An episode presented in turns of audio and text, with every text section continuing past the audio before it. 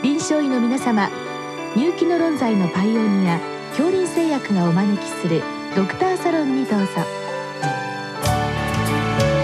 今日はお客様に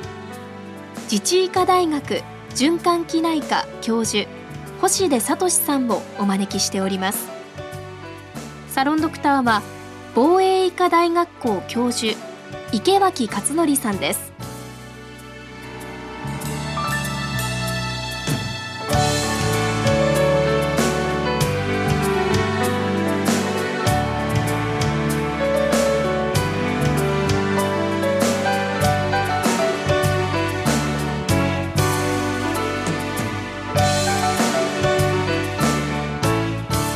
星江先生こんばんは。こんばんは。先生には高血圧関係では何回もお話しいただいていますが今日は家庭血圧計のことの質問をいただきました。私ちょっとこの質問文を読んでびっくりしたんですけれども最近オーストラリアの方から家庭血圧計の制度が、えー、どうも、まあ、よろしくないとえいうふうな報告が出ましたということで、えー、質問が続いてるんですけれども。まず先生この報告ですねえーと、最近あったようなんですけどもどういう内容なんでしょうか？はい、えーとまあ、おそらくあの高血圧の中で一番メジャーな雑誌のハイパーテンションに掲載されたものだと思うんですけれども、まあ、その内容としましては、まあ、なかなか、えーとまあ、これ海外での話っていうのは一つ前提にあるんですが、まあ、インターネット上で購入できる血圧計に関してさまざ、ま検証したところ、きちんと血圧計が測れる機会が、まあ、あまりないと、まあ、せいぜい23割じゃないかと。まあ、例えば手首のものを含めて、まあ、手首の血圧計っていうのはまあ未だ議論があるところですけども、ね、まあ、そういうのを全て今我々使って上腕で測るようなものを含めてですね、うん、あまりその精度が検証されてない機会が多すぎるのでなので臨床に使うのは危ないんじゃないかっていうのがまあその報告の一つの趣旨だったわけですね。いわゆるそのネット販売されてる血圧計が必ずしもその精度に関してきちんとした検定を受けてないものが多すぎるよっていうのがむしろ言いたいことなんですそういうそういうメッセージだと思います。その血圧計そのものの何て言うんでしょう、まあ、原理後から先生にお話しいただくそのために値が狂うというよりもちゃんと管理されてないと。まあそういうことですかね。はい。わかりました。そもそも先生あのまあ診察室での水銀による血圧計そしてこういった家庭血圧計っていうのは原理が違うというふうに理解してよろしいんですか？えっ、とまあそもそもあの血圧のスタンダードはまあゴールデンスタンダード水銀の血圧計ですので、まあそれがスタンダードになってます。でまあ今ではやはりその特に日本ですけども、まあ、やはり家庭血圧がこう普及されてますので、まあそれをまあいわゆる電子血圧計というふうに言ってしまうと、うん、まあ、その電子血圧計っていうのは、まあ、もちろんその製造されて販売の前に、いわゆる水銀の血圧計と同等の血圧測定の誤差、まあ、その誤差の範囲はまあ決まったものがあるわけですけど、うん、まあ、それが検証されてからまあ使われてると。いうことで、まあ、もちろんその測定法自体はまあオシロメトリックとか水銀とか、まあ、違いは出てきますけども、まあ、基本的にはまあ同等の測定ができるというものでこうえ使われている血圧計と考えていただいていいと思います。今日の質問でアネロイド式血圧計これはそのその家庭血圧計のことを意味してるんでしょうか？えっ、とですね厳密に言いますとアネロイド血圧計っていうのはまあ少なくとも日本では、うんちょっとその辺グレーなところありますけども家庭血圧計として販売されているものはなくって医療系というか、まあ、病院とか診療所で使うものとして、まあ、水銀血圧計の代わりに、まあ、持ち運びに便利だったりとかっていうことであとはこう実際に値が、えー、聴診で水銀血圧計と一緒に見れますので、まあ、一般的にアネロイド血圧計というふうに分類するのはそういうものを僕らは指しています。うん、そうすると家庭血圧計はまあ電子による血圧計でそうです、ね、またアネロイドのもちょっと違うと。まあ、ちょっとそうですね、ただし先生が言われたのは、えー、そういうまあ違う基準だけれどもゴールドスタンダードの水銀血圧計との誤差が一定範囲以内に収まるようにというのをまあ販売の条件にしてると。そうですね。少な日本に関しては販売される分にはそうなってるはずですね、うん、そうしますとそのあたりの事情は海外とはちょっと違う。えこれはかなり違うと思います、えーそうするとこれは先生そのいろんなメーカーさんが血圧計を出してますけれどもそれをチェックするのはこれは国がやってるんでしょうか、はい、まあ、基本的にあの薬機法っていうのがございますので、まあ、あの各その販売元がその基準にのっとってでそれをクリアしないと、まあ、日本では販売できないっていう仕組みになっていますので、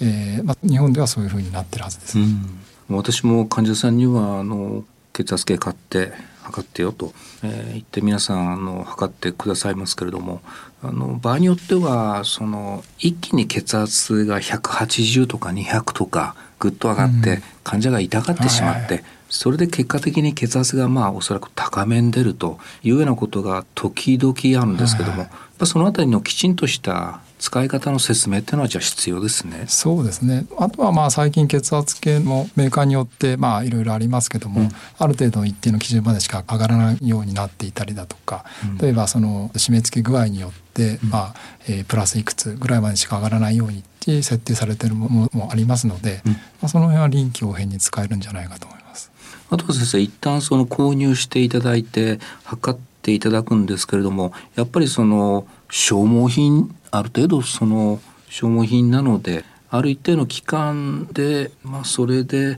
また買い替えるっていうことも必要なんでしょうか？えっ、とですね、まあ、理論的に言いますといわゆる電子血圧計というのは機器ですので、まあ、一旦そのよっぽどおかしなことがなければまあ、早い永久的に使えるということにはなります。ただやっぱりそのカフの劣化だったりとかあるいはホースですねの劣化っていうのは絶対にありますのでやっぱりそれがいわゆる消耗品になりますので、まあ、それでやっぱり少し値がずれてきたりとかっていうことはあると思います。じゃあ本体そのものはまあそんなに気にしなくていいけれども、えー、カフとかホース、まあ、ゴム製の、えー、あれはまあちょっとやっぱりある一定の期間以上使わないようにした方がいいということですね。まあ、そうですね多分それは各メーカー推奨の多分あれがあると思うんですけれども。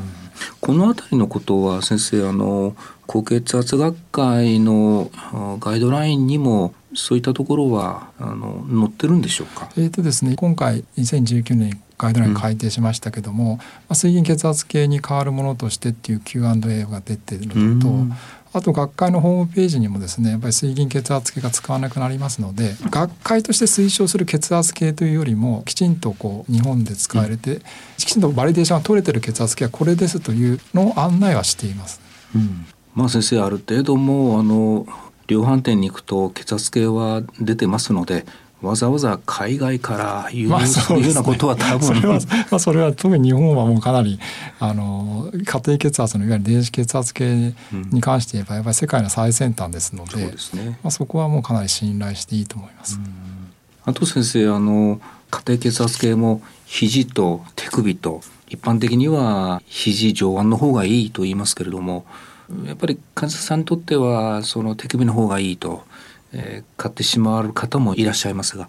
こういう場合先生どういうふうに対処したらいいんでしょうか、うん、そうですね。一応ですねやっぱりガイドラインでは、えー、今のところやっぱり上腕の、えー、いわゆる二の腕で測る血圧計を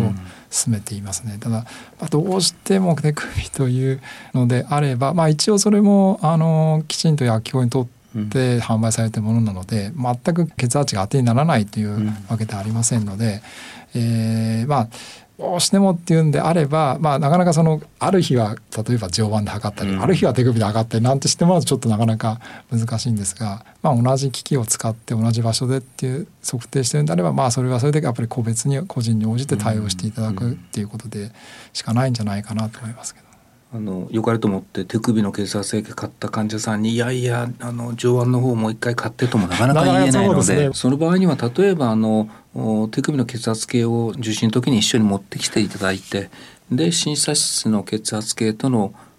測り比べて、まあ、もし差があれば、まあ、ある意味それで補正するっていうんでしょうか、まあ、そうですね。そういった診療体制もあると思いますね。うんうん、ちなみにやっぱりこの家庭血圧計っていうのは海外に比べると日本のこう普及率というのはこれ結構高い方なんでしょうか？いやかなり高いと思います。やっぱり、まああの家庭血圧計の製造元の日本ですね。やっぱりあのかなりあの力入れて占めてますので、世界的なシェアも含めて。はい。それでまああのきちっとあの制度の検定をしているということですから、そんなにそのここのメーカーがいいとかこのメーカーはちょっとっていうのはまあほぼないと言っていいでしょうかそうですねもう基本的にまあ多分その差はいわゆるオプション機能というか もう血圧以外のなんか表示だとかですねやっぱそういう違いだけだと思います。うん私はできるだけシンプルなやつでっていうかまあ一番安いやつでいいんじゃないかっていやそれでも別に安いから検証不十分だけじゃありませんので。ですね。あのそれこそ血圧に関しては最近その家庭血圧が重視されて、まあ、先生のあの研究室でもそういった臨床研究が盛んですし今はそういったあの審査室の血圧よりも家庭血圧をベースにしたいろんな臨床研究っていうのが盛んに行われているように思うんですけれどもやっぱその現状はそういう感じなんでしょうそうですね。あのガイドラインも含めてガイドラインの家庭血圧使用に関しては日本のガイドラインがやっぱり世界の先端を行ってまして、日本に追従するような形でアメリカとかヨーロッパがこう家庭血圧もやっぱり測った方がいいみたいな感じであの今回のガイドラインでこう書き始めてるような感じなので、うん。うん、まあ、ですから今後やっぱりもっと増えていくと思いますけど。そうですね。で先生も基本的なことを確認ですけれども診察室では140と90が、まあ、あの高血圧のボーダーラインでしたけれども家庭の場合はそれぞれ5を引くということでよろしかったですか、まあ、基本的な考えはまあそれでよろしいかと思います。ただなんとなく巷ではもっともっと低いのがいいんだというようなえー、感じですけどもやっぱりそうなんでしょうか？えーとまあ、あの一応そういうふうなことがあります今回のガイドラインの改定も決してすごくあの前回のガイドラインに比べて目標の血圧が低くなってるわけではすごくありませんので、まあ、基本的には、えー、例えばリスクが高い人は診察血圧の130の80、まあ、それ家庭血圧はそのマイナス5っていうのが、まあ、よく見てもらうと前のガイドラインと比べてそう変わりはないですね。うんうんあと最後大事なことを確認したいんですけども今日の質問では、えー、その日本の血圧計が外来製品頼りだというふうに書いてあるんですけど基本国産ということでよろしいんですね。まあそのなぜ細かい部品まで言い始めちょっとあれですけどもまあ基本的に、えーと、国産のものがほとんどと考えていいと思います。安心しました。ありがとうございます。ありがとうございます。